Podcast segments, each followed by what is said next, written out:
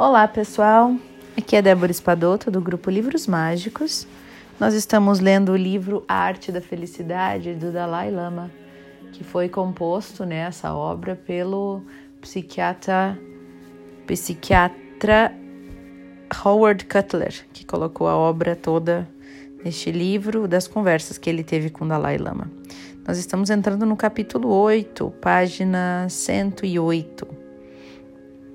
E hoje nós vamos ler sobre como encarar o sofrimento, que é um, dos assuntos que eu estava esperando bastante nesse livro. Então vamos lá.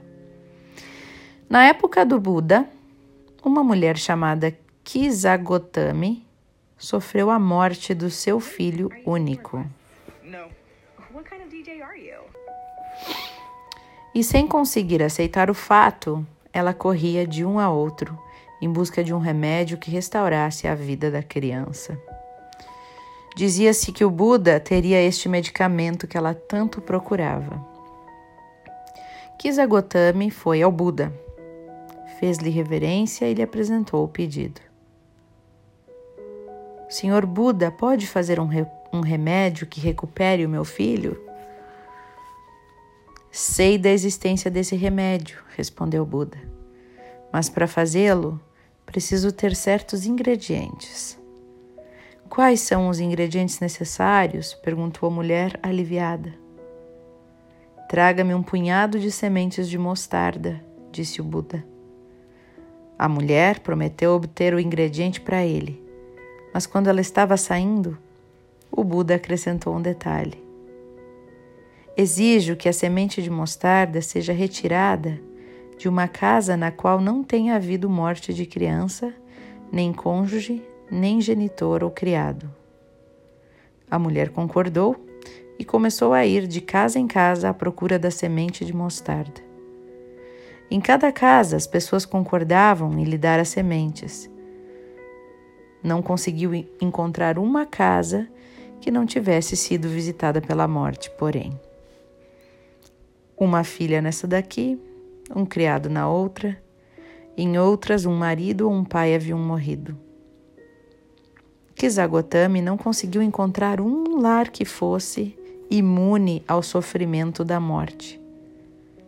E vendo que não estava só na sua dor, a mãe desapegou-se do corpo inerte do filho e voltou ao Buda, que disse com enorme compaixão: Você achava que só você tinha perdido um filhinho?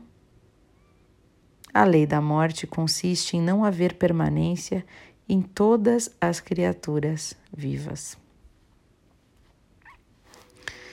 A procura de Kisagotami ensinou-lhe que ninguém vive sem estar exposto ao sofrimento e à perda. Ela não havia sido escolhida especificamente para aquela terrível desgraça. Esta constatação não eliminou o inevitável sofrimento que deriva da perda, mas sem dúvida reduziu o sofrimento resultante da revolta contra esta triste realidade da vida. Embora a dor e o sofrimento sejam fenômenos humanos universais, isso não quer dizer que seja fácil a tarefa de aceitá-los. Os seres humanos criaram um vasto repertório de estratégias para evitar a necessidade de passar pelo sofrimento. Às vezes, recorremos a meios extremos, tais como produtos químicos que amortecem, né, e um medicamento na nossa dor emocional com drogas e álcool. Dispomos também de uma coleção de mecanismos internos, as nossas defesas psicológicas, muitas vezes inconscientes, que nos protegem impedindo que sintamos um excesso de angústia e de dor emocional quando nos deparamos com problemas. Ocasionalmente, esses mecanismos de defesa podem ser totalmente primitivos, como a simples recusa a admitir que exista um problema. Quem nunca, né? Às vezes a gente faz isso aí. Ocasionalmente, esses mecanismos de defesa podem ser totalmente primitivos, como a simples recusa a admitir que exista um problema. Já acabei de ler isso, vou ler e li de novo, né? Talvez é porque a gente tenha que ouvir duas vezes isso. Outras vezes podemos reconhecer vagamente que temos um problema, mas mergulhamos num milhão de distrações ou divertimentos para evitar pensar no assunto. Ou poderíamos ainda recorrer à projeção.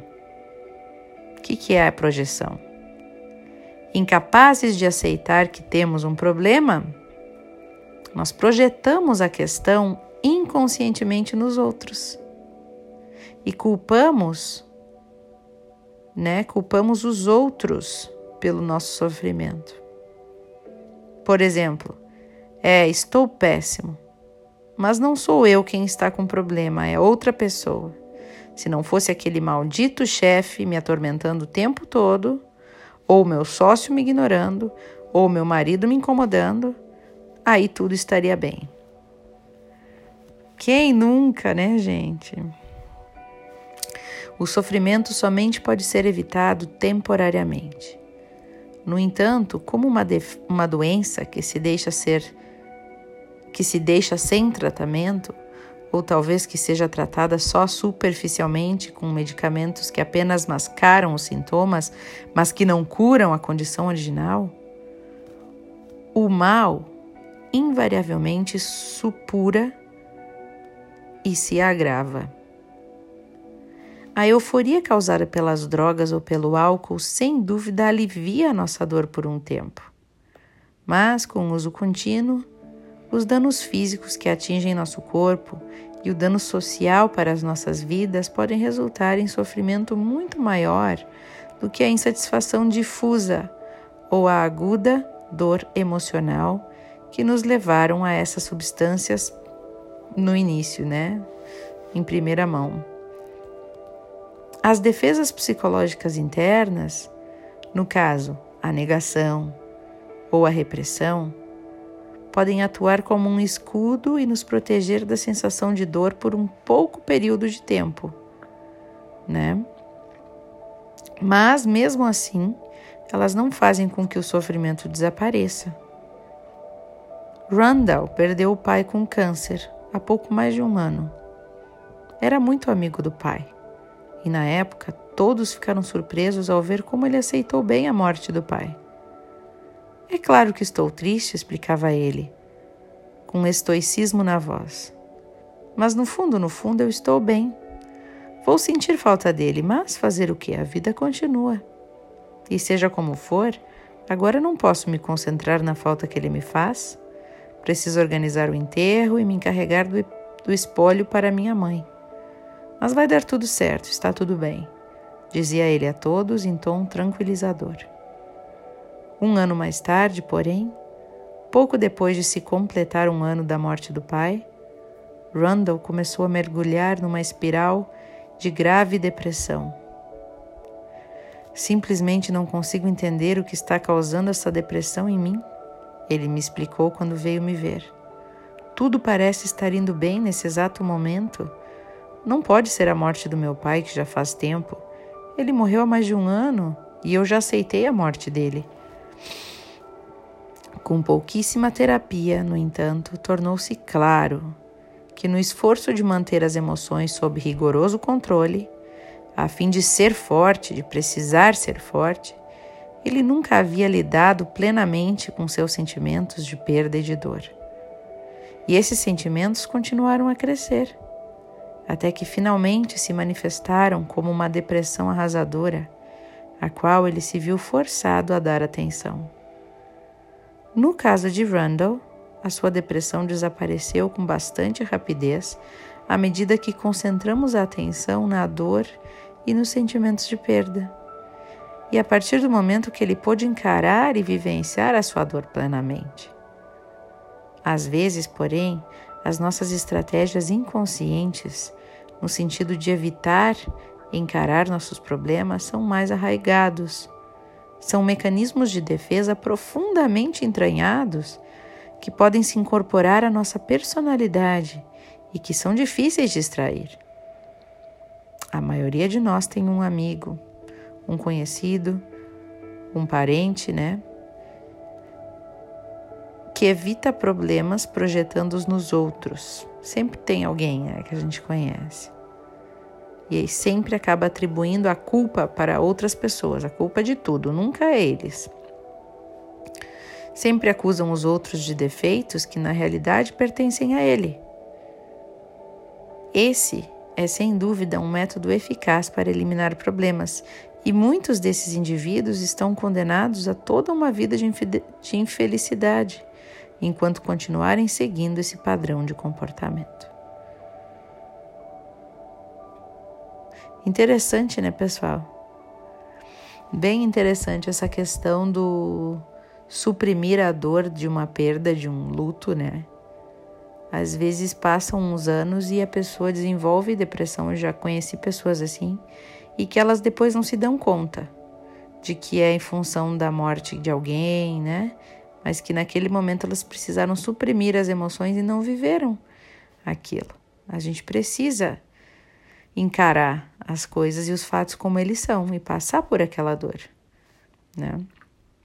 É bastante válido que seja feito dessa forma uma perda de um relacionamento, um, uma perda de uma pessoa na nossa vida, uma, uma perda de, uma, de um emprego, né? Perder o emprego, alguma coisa que vale, é muito valioso para a pessoa. É, é importante que se olhe para isso, né? Que não se finja varrer para baixo do tapete. Não, tá tudo certo. Né? Até às vezes a gente diz: ah, um problema tem o tem o tamanho que a gente dá. Sim, de fato, a gente não pode seguir chorando e sofrendo por uma mesma coisa por muito tempo, mas diminuir o tamanho daquilo só para que caiba embaixo da cama também não é o mais certo a se fazer, né? Se consegue lidar com aquilo, tudo bem, mas cuidar para o varrer para debaixo do tapete não começar a sujar tudo na volta, né? Então a gente tem que prestar atenção. Um luto também não pode durar mais de dois anos, pela, pela, pela, pelo que os psicólogos falam, né? E, mas pelo menos três meses assim é o esperado, né? Mais do que isso é aceitável, mas já é bastante também. Mas é normal que a pessoa fique com, aquele, com aquela tristeza por um bom tempo, né? E que ela consiga absorver aquilo, digerir não é fácil mesmo, mas é importante que se passe por isso. Esse é o nosso áudio de hoje, pessoal. Eu espero que vocês tenham boas reflexões e até o próximo áudio.